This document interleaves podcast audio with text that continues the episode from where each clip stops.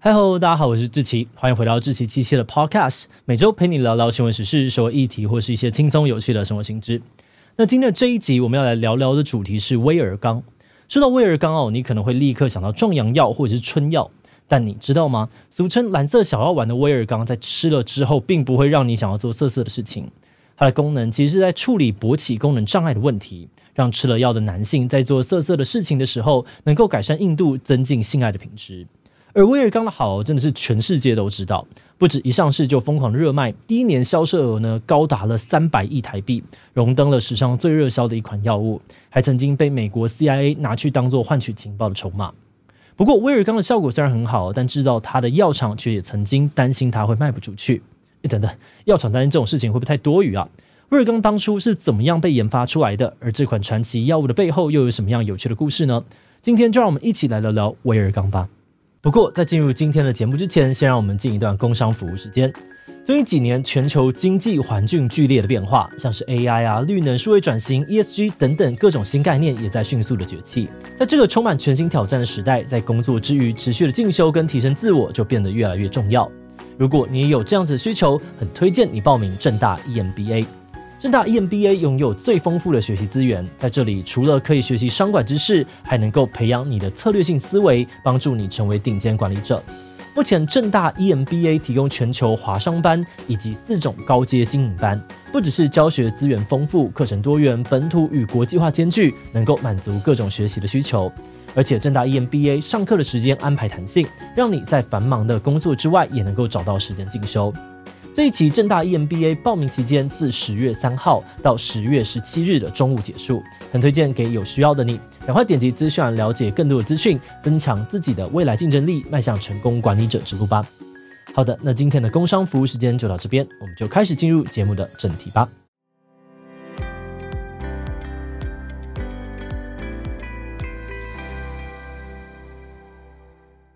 威而刚的主要成分是西地那非，最早呢是由美国辉瑞制药研发出来的药物，原本目的是想要用来治疗高血压和心绞痛，帮助患者的血管扩张，进而缓解心血管疾病的症状。但是临床实验的结果却不如预期。一九九一年，辉瑞公司宣布实验失败。而在临床试验结束之后，按照惯例，受试者必须要找回剩下的药丸，可是却有超多的受试者都不愿意。甚至还问说，能不能够把剩下的药通通带走？研究人员觉得这个情况真是太奇怪了。调查之后才发现，原来这款药物呢有个意外的功能，那就是改善勃起障碍。他们发现哦，西地那非原本设计出来的目标就是要让心血管的平滑肌放松，达到扩张血管的功能。没有想到，这个药物虽然对于心血管的帮助不大，但却能够让这个阴茎海绵体的血管放松变大，而当血流增加之后，就能够达到阴茎勃起的功效。这个研发团队呢就觉得哇，既然大家这么爱，还是我们不要主打心血管药物，改推勃起药，那应该会不错吧？但是因为当时社会环境的关系哦，辉瑞药厂对于要不要推出这款药物，其实也是蛮犹豫的。因为在当时，虽然谈论性并不算稀奇，但谈到自己啊或是伴侣不举这件事情，还是蛮私密的，甚至会让人觉得有点丢脸。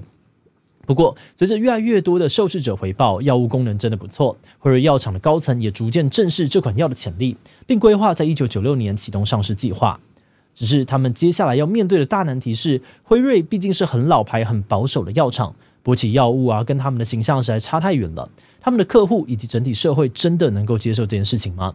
事实上，我在这款药物上市以前，辉瑞药厂的行销团队曾经找来了一群泌尿科医生，帮他们安排了一场奢华的旅游行程，并在旅游高潮时呢，向医生发表他们即将要推出一款划时代的药物，解决病人不举的问题。但是现场的医生们听到之后，全部都一脸犹豫。他们表示，不举是一件很隐私的事情。他们一方面不确定病患想不想聊，另一方面呢，他们其实也没有谈论这个议题的经验，真的是完全不知道该从何谈起。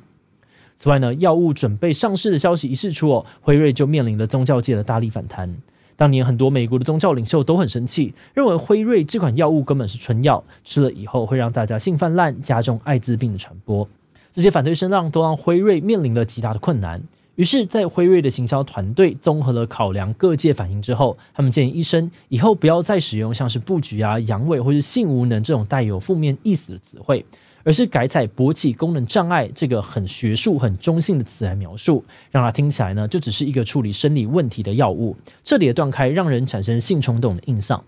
另外，他们也强调，医生应该鼓励患者鼓起勇气谈论自己的问题，而至于医生方面，也要用平稳、坦率而直接的态度面对病患，因为这只是器官出了一点问题，现在还有辉瑞的药可以吃，吃了就会变好。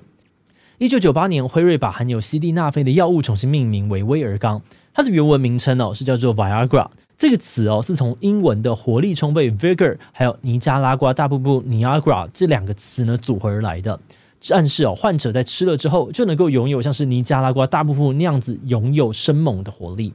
而当年呢，在药品审核通过正式上市之后，他们还找来了曾经参选美国总统的国会议员鲍勃杜尔呢来代言。让这位罹患裂腺癌的患者呢，告诉大家勃起功能障碍是什么，以及他如何克服这个困扰。鲍勃表示，他以前想尽办法努力治疗，却都没有效果。但当他吃完威尔刚之后，问题竟然都解决了。他鼓励男性要早点跟医生谈论自己的问题，勃起功能障碍并不是难以启齿的事情。这么新奇的药效呢，再加上名人代言呢，让当时售价昂贵、一颗要价八美元的威尔刚上市不到三周，医生们呢就开出了十二万张的处方，打破了所有处方药物的记录。上市第一年呢，威尔刚就创造十亿美元的收益，连《时代》杂志都报道威尔刚创下纪录，成为了新药品上市之后攀升最快的案例。那看到这个壮阳的商机如此蓬勃，哦，许多的药厂也都纷纷跟进，想要抢下勃起功能障碍的市场。像是拜耳就开发了乐威壮。历来推出了犀利士，但这些药物呢，却都没有打头阵的威尔刚这么受欢迎。而辉瑞为了要保持领先优势哦，他们打算继续的扩大威尔刚的使用者。为此呢，他们也采取了很多不同的策略。其中一个很经典的案例，就是他们利用电视广告宣传威尔刚的效果，并劝导观众可以直接去找医生开药。另外呢，广告里面也有女性现身说法，表示男性的勃起功能障碍会让他们的性生活很不快乐。此外，辉瑞还出版了一本杂志，叫《Voices》，送给医院哦，放在候诊室里面。杂志内容邀请了赛车手啊、MLB 棒球员、摇滚乐手，谈论男性健康的重要以及勃起功能障碍的问题。他们还贴心的把这本杂志的封面设计得很像生活杂志，让大家即使公开阅读也不会尴尬。而且更厉害的是，辉瑞呢还打算让威尔刚从勃起障碍药物进一步的转型成生活风格药物。他们和泌尿科医生合作，告诉民众，只要硬度和持久度不满意，或是偶尔不够硬，都可以使用威尔刚。甚至鼓励五十岁以上的男性，人人都应该试试看。那这一连串的行销手法，让威尔刚在当时几乎变成了某种流行趋势。不仅是脱口秀啊，还有杂志会提到威尔刚，就连热门影集《欲望城市》里面也有角色谈论威尔刚的画面。而在英美两国，吃这款药的人呢，不只有老人家，就连年轻人也很爱。这些年轻人其实没有性功能问题，只是想要确保自己性爱品质十足。他们会在派对上面呢带着一颗威尔康，如果遇到不错的对象，就吞一颗来一场美好的性爱。而且就算到了现在哦，威而钢不是治疗勃起功能障碍当中最便宜的药，但还是占了其药物市场的五十八 percent，市占率第一。甚至就连相当保守的阿富汗，威而钢也非常的受到欢迎。根据二零零八年 NBC 新闻台的报道，美国中情局会提供威而钢给阿富汗的年长者，特别是部落的酋长，来换取塔利班的情报。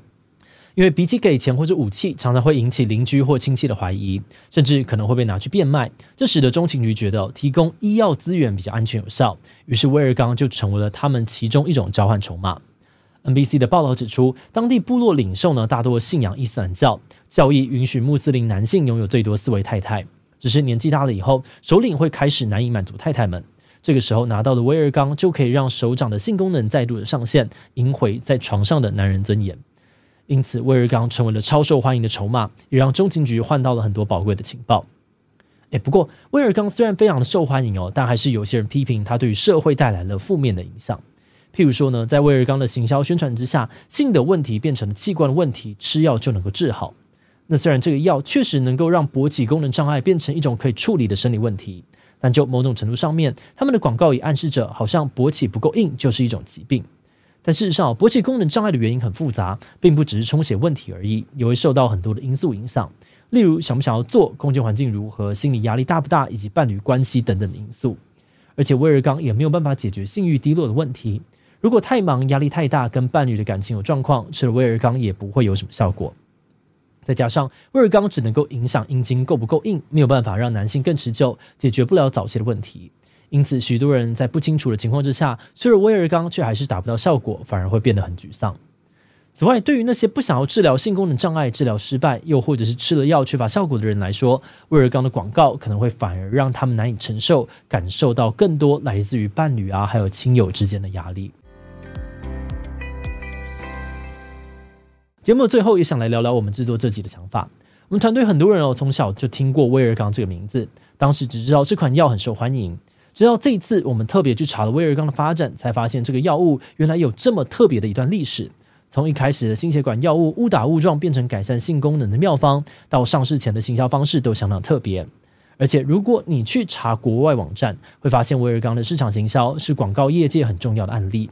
一个药物的发明竟然可以改变社会的氛围跟人类行为，进而成为大众文化的一部分，是这一次的主题里面让我们觉得最有趣的事情。不过话说回来啊，我们觉得威而钢的热卖，还有后续辉瑞团队做的各种行销，很多时候还是奠基在有不少的男生呢，会把自己的自信或男子气概跟性生活的好坏绑在一起。如果在性方面遇到什么问题，就容易失去自信哦，觉得自己不够 man，甚至呢感觉很失败等等。但我们觉得性方面的各种问题成因本来就很复杂，在性方面有困扰，并不代表一个男生就失去了价值，也不代表你的伴侣就一定会不满意。很多时候，性关系的满意度呢，也跟两个人的关系、互动、沟通，还有知不知道如何满足对方有关，并不是一遇到性功能障碍就注定会失败。所以我们认为，无论是透过吃药来改善问题，又或是不想要改善、不想要吃药，其实只要想清楚了，也跟伴侣沟通好了，就都会是很好的选择。我们觉得，不需要再把男生的自信或者说自我价值感跟性能力连接在一起。好的，那么我们今天关于威而钢的介绍就先到这边。如果你喜欢我们的内容，欢迎按下追踪订阅。如果是对于这集威而钢的内容，对我们的 Podcast 节目或是我个人有任何的疑问跟回馈，也都非常的欢迎你在 Apple Podcast 上面留下五星留言哦。那今天节目就这样告一段落，我们就下集再见喽，拜拜。